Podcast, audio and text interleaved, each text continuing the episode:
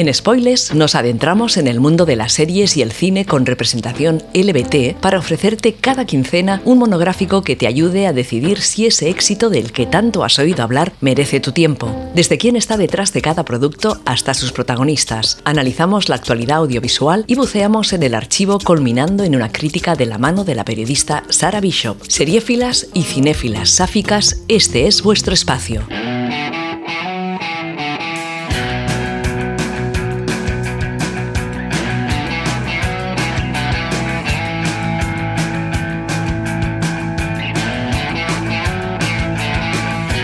Hola y bienvenidas una semana más a Spoilers, un espacio donde analizamos series de televisión y películas con interés LBT.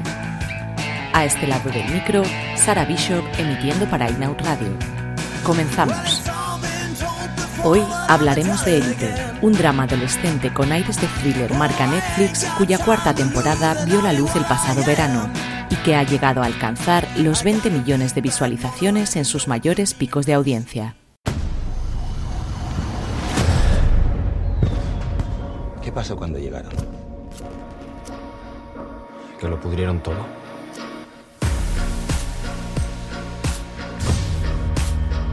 Bienvenidos a esta nueva etapa en las encinas.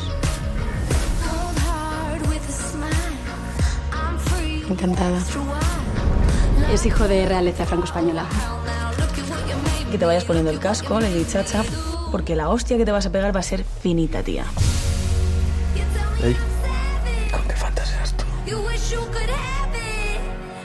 ¿Que por qué sonríes? Nadia. ¿Quién era esa chica?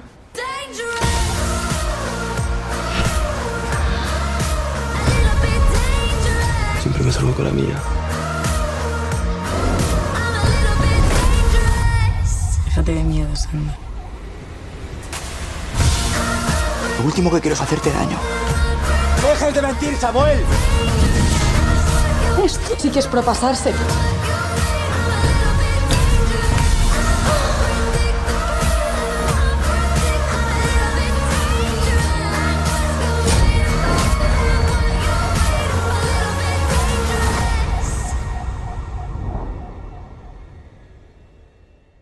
La serie sigue las andanzas de un variopinto grupo de adolescentes en el prestigioso y elitista Instituto de las Encinas. En cada una de sus temporadas se plantea un misterio que funciona como leitmotiv, mientras se suceden los romances, triángulos amorosos y desacuerdos varios entre los jóvenes de diferentes estratos sociales. En esta cuarta temporada, la premisa es la misma. Nos presentan a un personaje como víctima de un crimen y el resto de episodios tratará de dar respuesta a quién o quiénes son los perpetradores, además de dejar abierta la posibilidad de supervivencia del mismo. Tras la idea original de la serie, tenemos dos nombres que no resultan desconocidos para los consumidores de ficción española. Carlos Montero ya hizo historia en la misma durante las siete temporadas de la popular Física o Química, y Darío Madrona introdujo un poco de fantasía en el siempre excesivamente realista suelo patrio con la peculiar Los Protegidos de 2010. La dirección de los ocho episodios de la temporada que nos ocupa se ha dejado en manos de un tándem perfectamente equilibrado al 50%. A Eduardo Chapero Jackson lo conocemos por su primer largometraje, Verbo, que le valió tres nominaciones a los Goya, incluida la de director Nobel.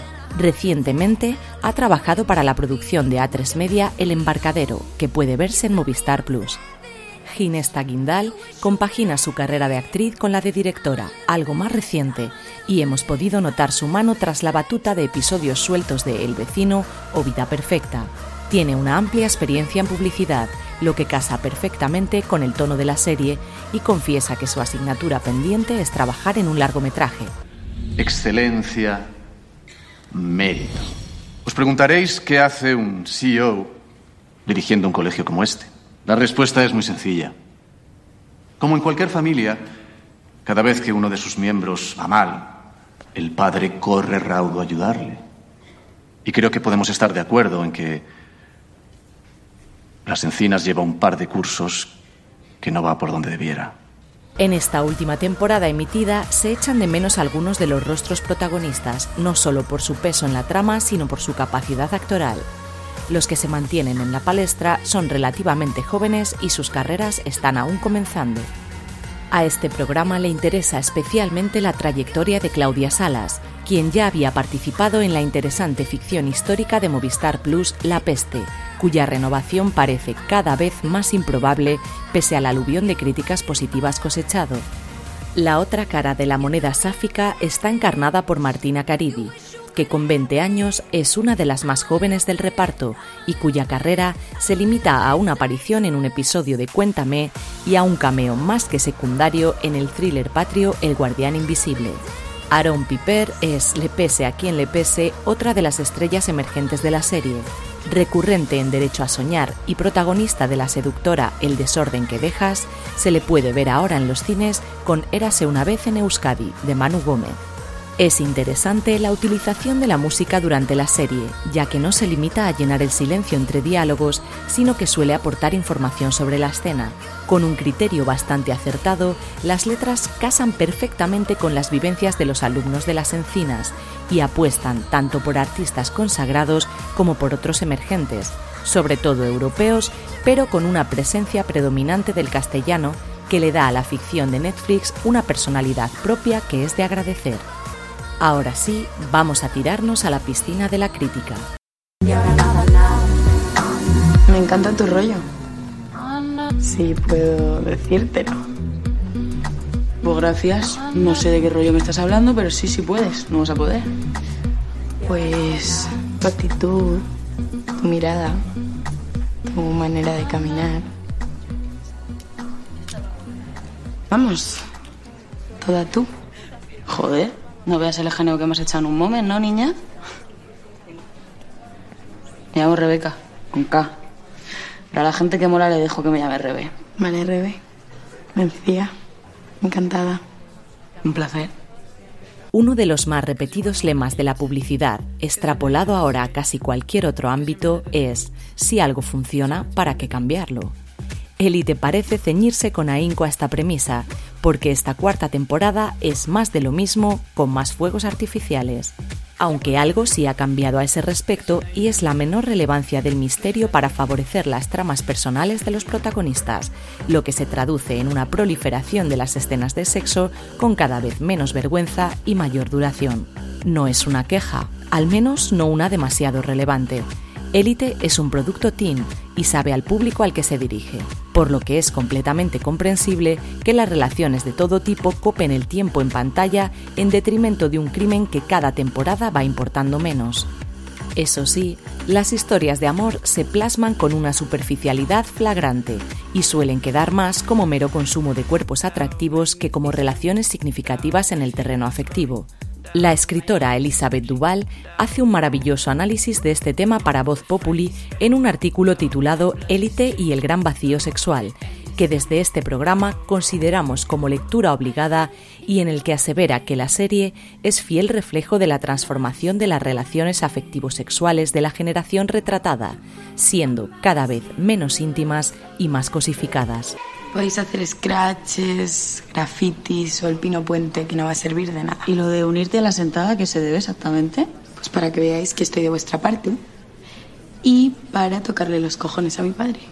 Vamos, que me voy a la puta calle, ¿no? Hombre, igual hay una forma. Benjamín tiene un punto débil, mi hermana Ari. Igual, si os la cameláis, ella es la única que puede convencerle de algo. Pues ya está. ¿Quién se la camela? Tú. ¿Yo por qué? ¿Cómo que por qué? La niña es pija, mona, parece que bastante perra, igual es tu puto tipo. Si algo se echa en falta es una mayor autoconciencia a la hora de catalogarse o saber venderse. Estamos ante una serie maravillosa para el binge watching, de fin de semana sin culpas ni penas, pero parecen insistir en querer colarnos que aquello también va de diferencias sociales, lucha de clases y problemáticas adolescentes con un mínimo de realismo. Élite está a años luz de la profundidad de Euforia, a quien quiere parecerse, al menos estéticamente, fallando con gran estrépito y las historias que nos cuentan son en su mayoría tan alejadas de la realidad que la empatía o la reflexión posterior brillan por su ausencia. Y no es que la factura sea mala, El planteamiento de la historia principal a través de flashback, al que ya nos tenían acostumbradas las temporadas anteriores, funciona como un tiro y revela lo justo en cada episodio para que dejes a Netflix pasar la cuenta atrás hacia el siguiente las veces que haga falta o te permita tu tiempo libre. Tiene una fotografía curiosa y una estética que aunque no sea única, hace difícil apartar los ojos de la pantalla. Los guiones no son de Andrew Kevin Walker o David Hare, ni falta que les hace.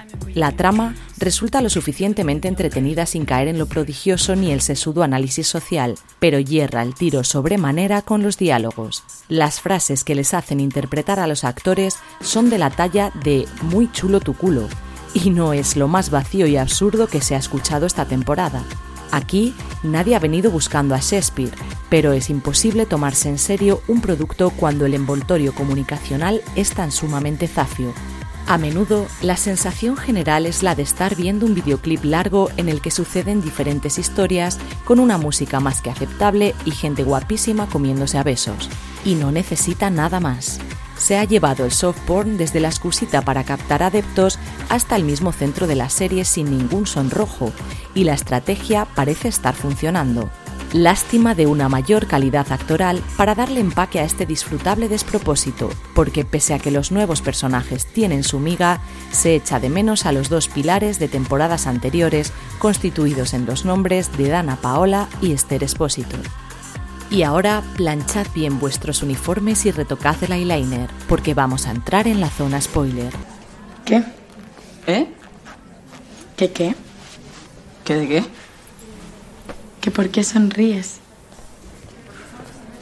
Yo no. Nada, que igual a mí también me va a molar tu rollo. Gracias. A ti, por ponerte de nuestro lado. Élite no sería carne de este programa si no tuviera representación sáfica. Y la hay. Pero si estamos hablando únicamente de la cuarta temporada, es porque han esperado otras tres para darnos una relación entre dos chicas. No vamos a negar, por otra parte, el aperturismo que supone haber escrito, eso sí, una pareja gay desde el minuto uno de la serie, con uno de sus miembros, además racializado. Las protagonistas de nuestra historia son Rebeca y Mencía, la primera venía de merendarse un desamor heavy en la temporada anterior y la segunda es una de las alumnas nuevas, hija del nuevo director del centro, que pone sus ojos en su compañera nada más llegar a la clase. Mencía va a saquísimo desde el primer momento y Rebeca se va dejando hacer hasta que cae rendida a sus encantos. Hasta aquí todo bien, viva el amor adolescente. Pero como no nos iban a dejar vivir en paz estos cariñitos, los guionistas meten a un tercero en discordia que se hagan mirar lo de los triángulos amorosos porque van 387.000 en las cuatro temporadas emitidas y es un tropo que empieza a oler ya a cerrado. Además, y como no podía ser de otro modo, el tercer eje de la relación va a ser un hombre, un hombre mayor que parece ejercer de mecenas de Mencía desde una perspectiva casi caritativa, pero con favores sexuales de por medio. Vamos, un putero de los de toda la vida, pero muy guapo y elegante, como no podría ser de otra forma siendo interpretado por Andrés Belencoso. La trama se lleva, mm, digamos que regulín. Cuando se destapa el pastel de la prostitución encubierta, a Rebeca no le hace evidentemente ninguna gracia. Mencía, aun viéndose en serio peligro, no acude a ningún adulto que le ayude porque patatas. Y la cosa acaba como el rosario de la aurora para él, que entre pitos y flautas se presenta en la fiesta de fin de año de los chavales de unos 17 años y a nadie parece chocarle demasiado, pero que sería de las series sin un poco de fantasía y mucho de suspensión de la incredulidad. Como a nosotras nunca nos dejan ser felices en la ficción, ha habido quejas al respecto, pero los padres de la serie son tajantes. La felicidad no vende en pantalla consideran que los paseos por el parque y el sexo de gran calidad se pueden contar en un par de escenas y luego, ¿qué? Por lo que cabe esperar que para la quinta temporada ya firmada por Netflix vayamos a seguir sufriendo por nuestras chicas. Yo me juego el teclado a que es con otro triángulo. Se abren las apuestas, chicas. No os cortéis en la sección de comentarios. No me esperaba que fueras una de esas que se derrumban por un tío. Ya, yo tampoco lo pensaba hasta que apareció uno y me jodió, pero bien. Ya. Ellos para follar y quitarte el nervio, guay. Pero ya para pasar al siguiente nivel. que no conozco ese nivel, creo. ¿Cómo se llama? ¿Eh? El que te jodió. Ah, eh, uno de los del examen, Samuel. Lo agito. A ver, a ver, desnudo y tumbado en una cama no parece tan bajito, ¿eh? Pero sí. Bueno, ya me encargaré yo de quitarte ese nombre de la cabeza y cambiártelo por otro. ¿Por cuál? Encía. Estamos ante un producto con un tremendo potencial adictivo y del que sus creadores aseguran que podrían sacar al menos otras seis temporadas. Habrá que ver cómo le sienta el tiempo al Instituto de las Encinas y si la renovación constante de personajes necesaria para mantener la serie adolescente no termina por hacerle demasiado daño. Sería interesante también cambiar la premisa inicial del asesinato o intento de, porque no es la gallina de los huevos de oro y a la mayoría de espectadores y críticos ya ha empezado a cansarle.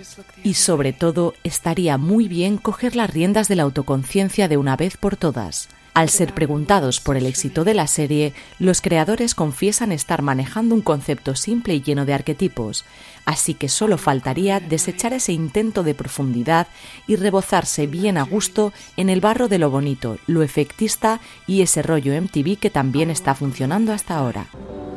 Vas como un obús, tú, ¿no? Y, la verdad que yo ahora no, no estoy para que me explote nada en la cara. Otra vez. Entendido.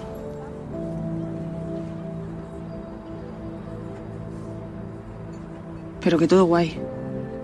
Muy guay. O sea, es que de hecho hacía meses que no estaba con una persona toda la noche tan tan tranquila, tan tan cómoda, tan bien. Bueno, es que es parte de ese siguiente nivel del que te hablaba. Como punto negativo, me veo en la obligación de aclarar que utilizar la palabra bisexual no hace que los protagonistas estallen en llamas ni aparezca Satanás directo desde el inframundo para llevarlos consigo. Bisexual. Mencía es bisexual. Y digo esto porque cuando se le pregunta al respecto de su relación con Rebeca, se viene una serie de piruetas mentales y saltos mortales hacia atrás con el consabido yo me enamoro de las personas y bla bla bla. Basta, somos bisexuales. Punto. En Spoilers, recomendamos Élite si te gusta el rollito teen, la gente guapa, el misterio light y el porno suave. Si estás buscando un retrato fiel de la generación Z o problemáticas reales de la adolescencia en la actualidad, te remitimos a Euforia en HBO para que sufras a gusto y te comas el tarro en condiciones. Además, puedes encontrar nuestro análisis en forma de podcast en esta misma página. Esperamos tus comentarios e impresiones en la página del podcast. Gracias por compartir con nosotras este breve espacio en las ondas y te esperamos en las siguientes entregas de spoilers en Inout Radio, donde seguimos la pista de series y películas viejas y nuevas en las que se nos dé voz, se nos vea y se nos oiga.